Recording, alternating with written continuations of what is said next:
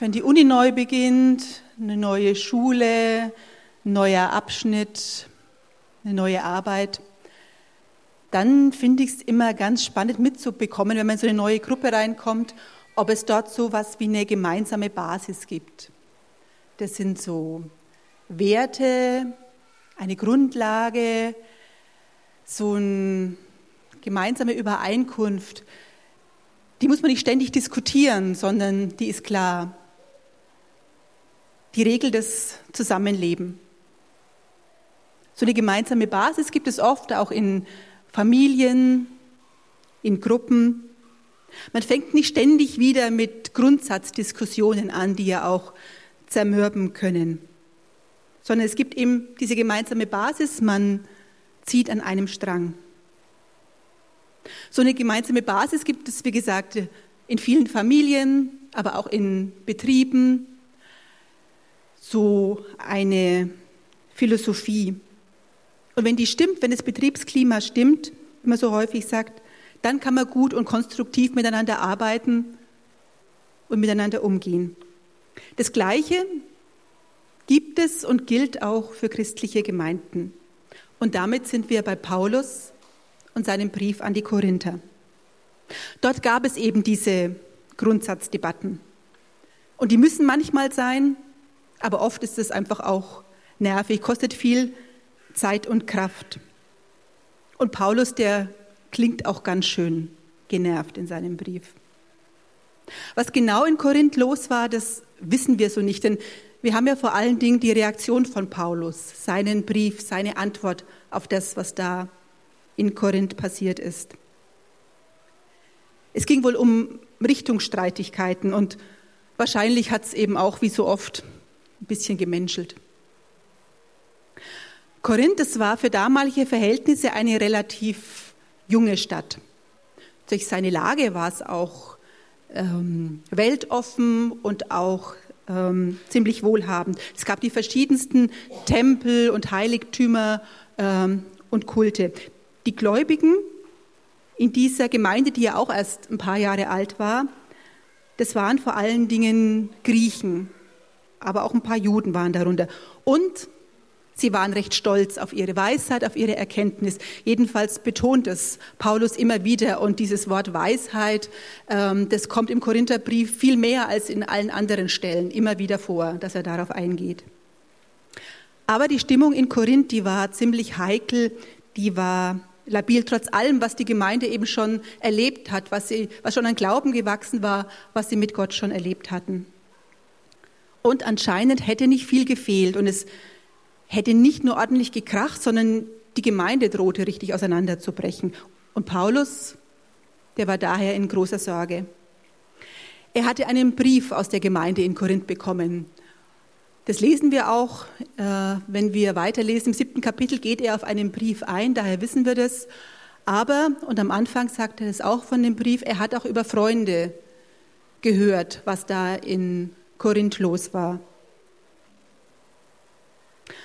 Paulus hatte die Gemeinde in Korinth gegründet. Und er war danach nach Ephesus weitergezogen. Aber die Korinther, die lagen immer noch sehr am Herzen. Apollos, der hatte nach ihm die Gemeinde übernommen.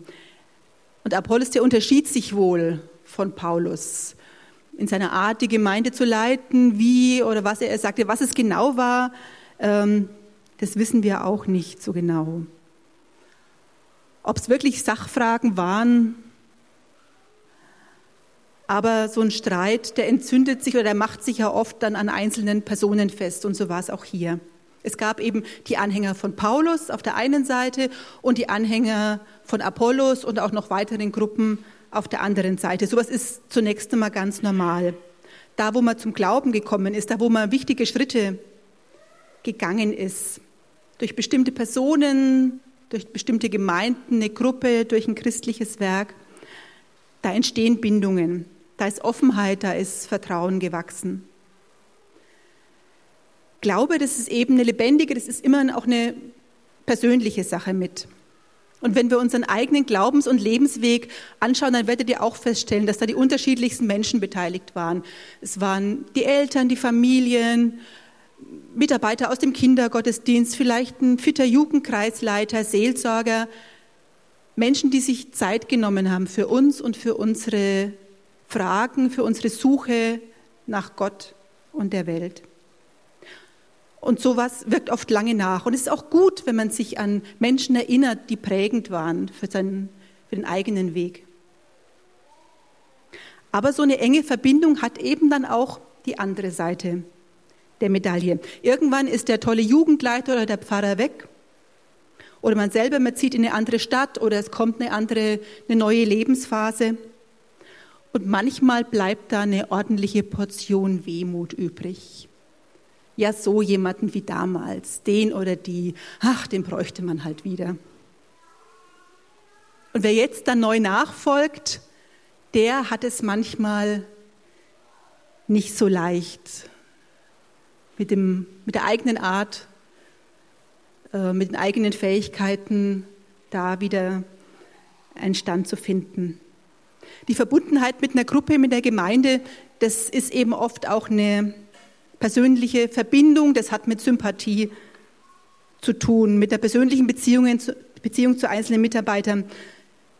Das ist eigentlich ganz normal, aber es ist eben auch nicht immer so ganz unkompliziert. Wie schwierig so eine enge Verbundenheit mit einem Gemeindeleiter sein kann, das erlebt Paulus gerade.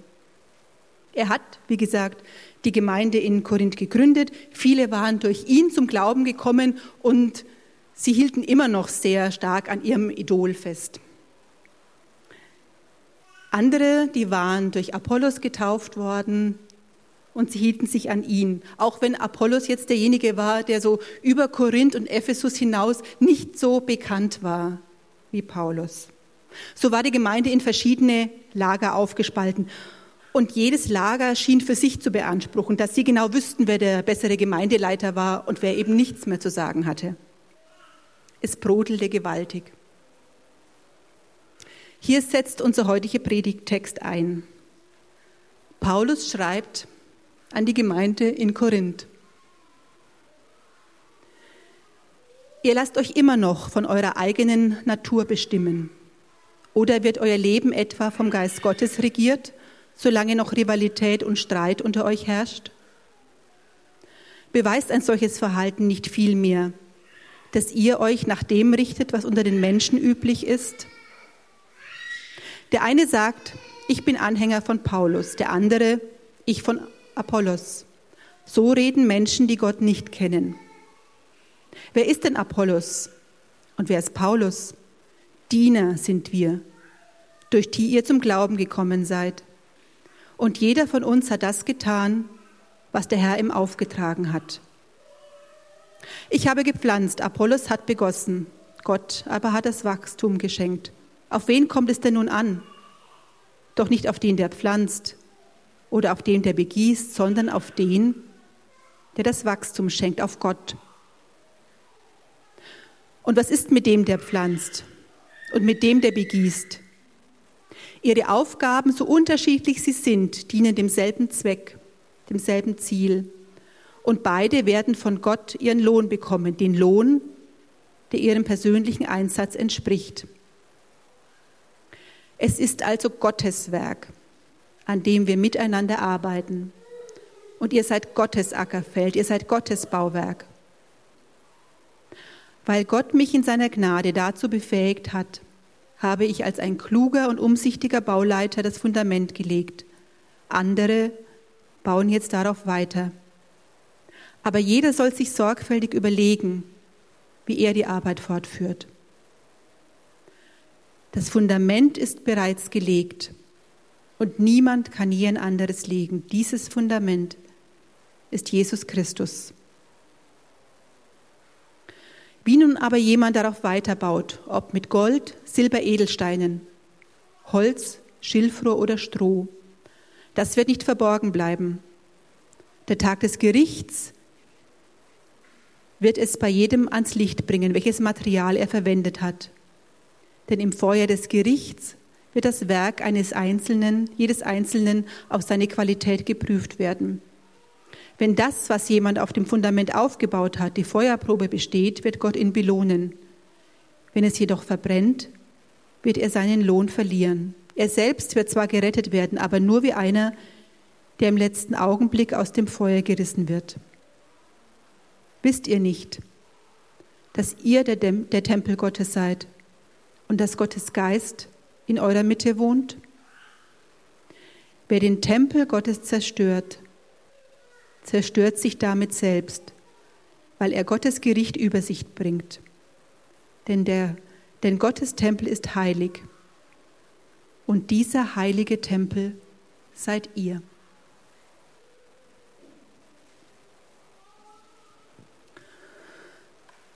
Ganz schön deutliche Worte, die der Paulus da gerade am Anfang anschlägt. Also er hat auf jeden Fall keine Angst, offen anzusprechen, was ansteht, was gerade nicht in Ordnung ist. Und er ist anscheinend auch nicht davon ausgegangen, dass sich die Sachen von selber lösen werden. Es hat mich auch beim Lesen des Korintherbriefes zunehmend beeindruckt, wie Paulus um diese Gemeinde ringt, wie es ihm am Herzen liegt und wie er um diese Einheit ringt. Und das einerseits als einer, dem die Gemeinde viel bedeutet, aber eben auch als einer, der in diesen innergemeindlichen Streit verwickelt ist, äh, an dessen Person sich das ja auch zuspitzt, der selber ein Teil des Problems ist, das er jetzt gerade lösen will. Trotzdem versucht Paulus, den Streit nicht weiter eskalieren zu lassen. Er mahnt, er, er ringt um die Gemeinde. Zunächst einmal versucht Paulus mit dem Bild eines Gartens. Da gibt es einen, der gepflanzt hat, der den Samen in die Erde gelegt hat. Das war er, das war Paulus. Apollos hat danach gegossen, damit der Same aufgeht. Und Apollos hat die kleinen Pflänzchen auch gepflegt.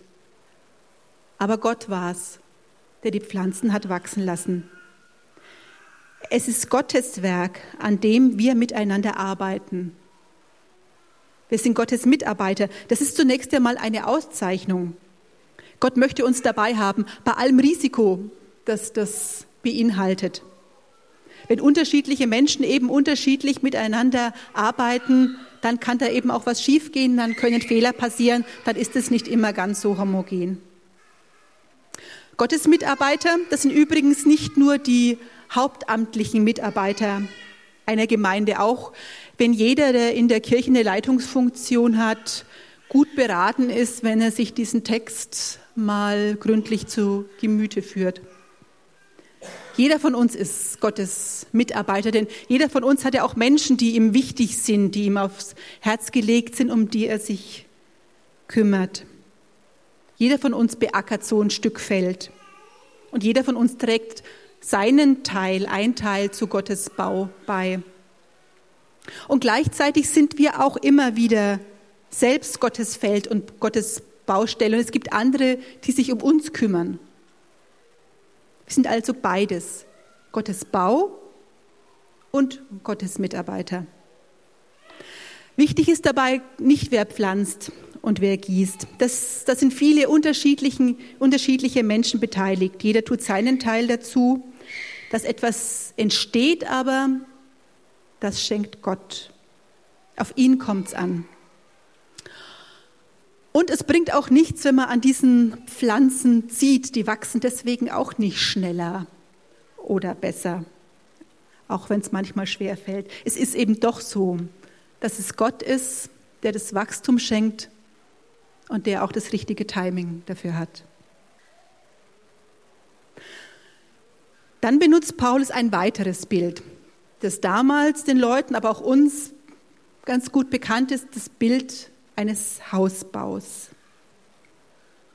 Und wie jeder, der schon mal mit einem Bau eines Hauses zu tun gehabt hat, der weiß, dass das Fundament wichtig ist, die Bodenplatte. Wenn die gut gegossen ist, dann kann man darauf aufbauen.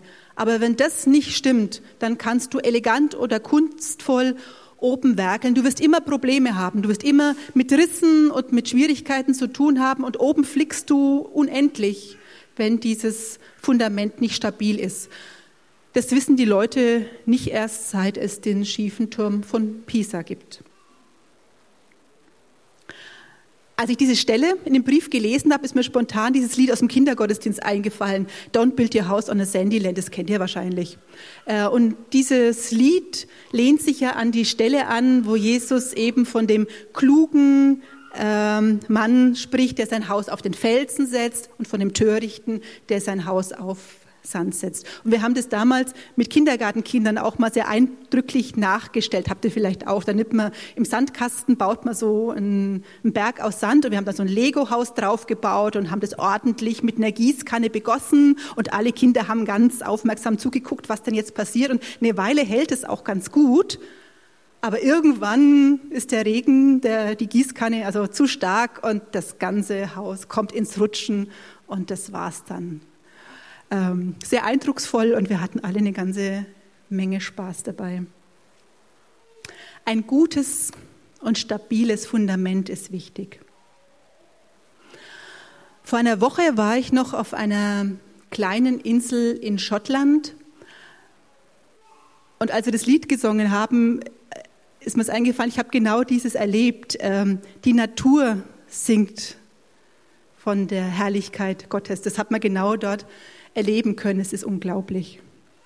Und als wir dort in der Klosterkirche beim Abendgebet zusammengesessen haben, also sonst hatten wir wirklich ein Traumwetter, muss ich einfach mal sagen, aber an dem Abend war ein richtig ordentlicher Sturm. Wir saßen in dieser Kirche und es hat an allen Ecken und Enden getobt und so richtig geklappert. Und wir saßen da drin und haben in aller Ruhe miteinander gebetet und gesungen. Das Haus war stabil. Es war auf einen guten Grund gebaut. Und ich weiß nicht, vielleicht auch war es dieser Kontrast zwischen diesem, diesem Sturm draußen und dieser Ruhe drin, als wir da in dieser Kirche, die mit äh, Kerzen beleuchtet waren, als wir da zusammensaßen, da kam bei mir so ein unheimlicher Friede auf. Und man hat richtig gespürt, dass Gott da ist. Vielleicht so, wie wir es auch vorhin gesungen haben, dieses Auge im Sturm. Da ist Gott da, da ist Jesus spürbar. Das Fundament ist bereits gelegt und niemand kann ein anderes legen. Dieses Fundament ist Jesus Christus. Bei uns als Gemeinde ist ja auch gerade viel in Bewegung. Wir haben einen neuen Ort, Umzug, viele Sachen ändern sich. Vielleicht ist es ja bei, ist es ja gerade bei allem, was sich so ändert, auch eine Chance oder ein Hinweis, wieder mehr auf das zu schauen, was unser Fundament ist.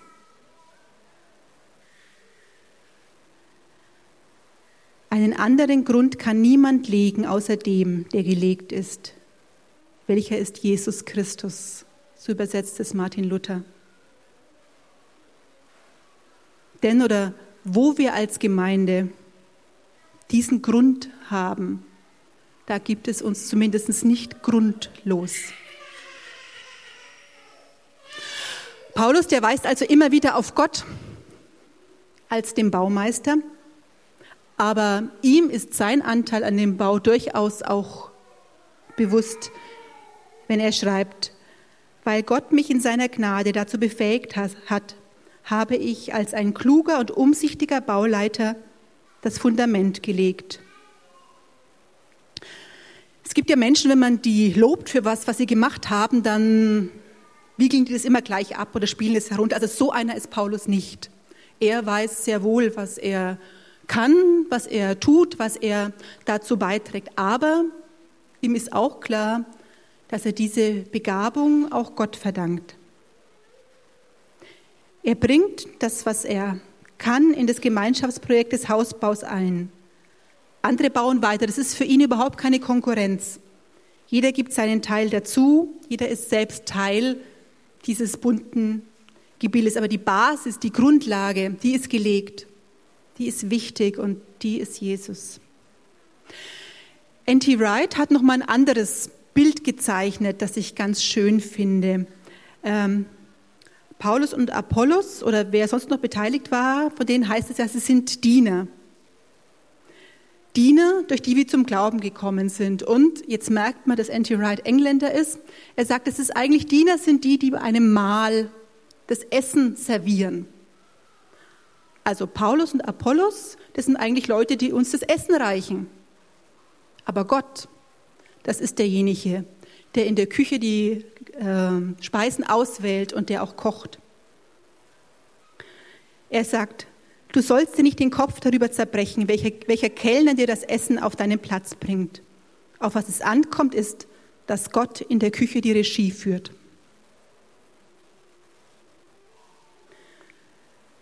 Wie nun aber jemand darauf weiterbaut, ob mit Gold, Silber, Edelsteinen, Holz, Schilfrohr oder Stroh, das wird nicht verborgen bleiben. Der Tag des Gerichts wird bei jedem ans Licht bringen, welches Material er verwendet hat. Denn im Feuer des Gerichts wird das Werk jedes Einzelnen auf seine Qualität geprüft werden. Wenn das, was jemand auf dem Fundament aufgebaut hat, die Feuerprobe besteht, wird Gott ihn belohnen. Wenn es jedoch verbrennt, wird er seinen Lohn verlieren. Er selbst wird zwar gerettet werden, aber nur wie einer, der im letzten Augenblick aus dem Feuer gerissen wird. Paulus spricht hier von einem Bau, aber wenn man die Materialien so sieht, Gold, Silber, Edelsteine, dann wird klar, dass es sich nicht um ein normales Gebäude handelt. Und auch wenn Paulus erst dann zum Schluss in den Versen 16 äh, und 17 den Tempel explizit erwähnt, ist doch klar, dass es sich bei den Materialien um den Bau des Tempels handelt. Der Tempel ist der Ort, an dem Gott angebetet wird, in dem er gefeiert wird, in dem man ihn suchen kann, in dem er, wo er sich finden lässt. Gott meint mit diesem Tempel aber eben nicht ein Gebäude, sondern dieses Gebäude aus Menschen, die Gemeinde. Die Gemeinschaft der Menschen, die Gott hinzugefügt hat, wie Paul Zulehner es formuliert hat. Das Fundament ist gelegt, das ist klar, das ist Jesus. Aber es ist nicht egal, wie man darauf weiterbaut. Da gibt es Unterschiede, da kann man gut bauen und man kann schlecht bauen. Da ist nicht alles Gold, was glänzt und so manches, was unscheinbar scheint im ersten Augenblick. Das kann durchaus auch tragfähig sein und von Wert sein. Was, letzt, was letztlich Bestand hat, das wird Gott eines Tages aufklären. Und die Menschen, die am Bau beteiligt waren, die werden auch damit konfrontiert werden, mit was sie gebaut haben. Es ist nicht egal, wie jeder weitermacht es kann nicht jeder tun, wie er meint. Es wird sich zeigen, was hält.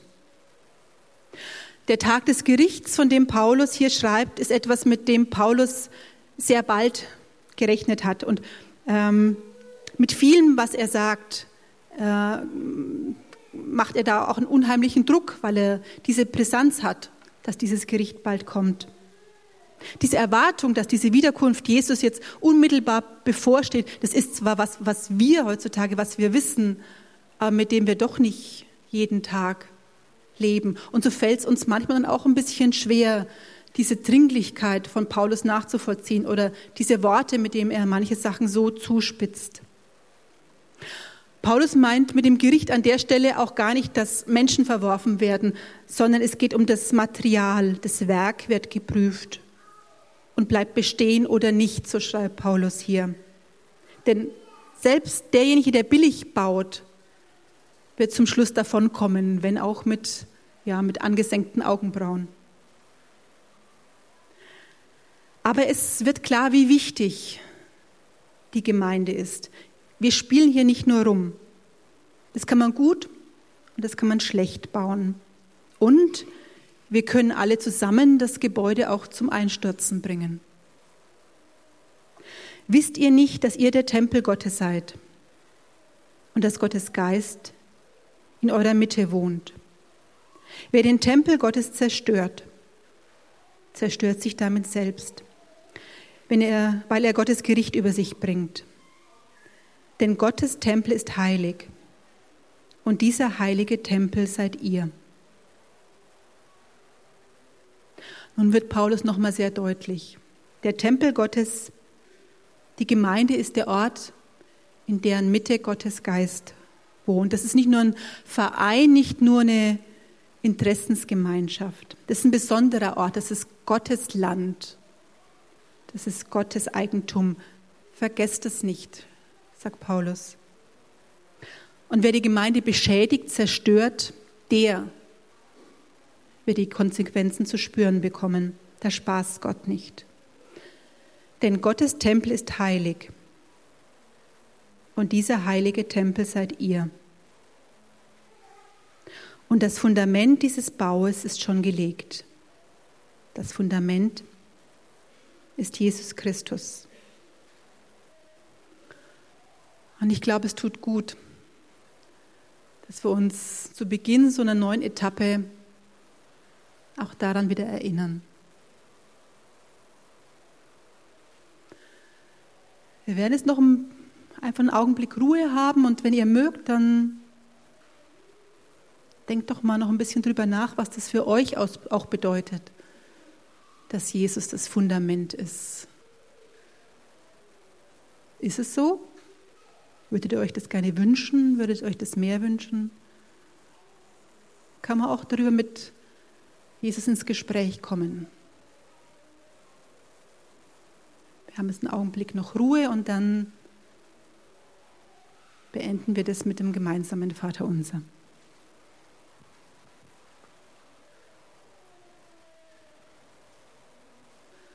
Und wir beten gemeinsam. Vater unser im Himmel geheiligt werde dein Name, dein Reich komme, dein Wille geschehe, wie im Himmel so auf Erden. Unser tägliches Brot gib uns heute und vergib uns unsere Schuld, wie auch wir vergeben unseren Schuldigern. Und führe uns nicht in Versuchung, sondern erlöse uns von dem Bösen.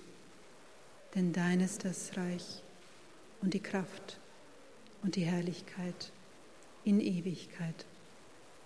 Amen.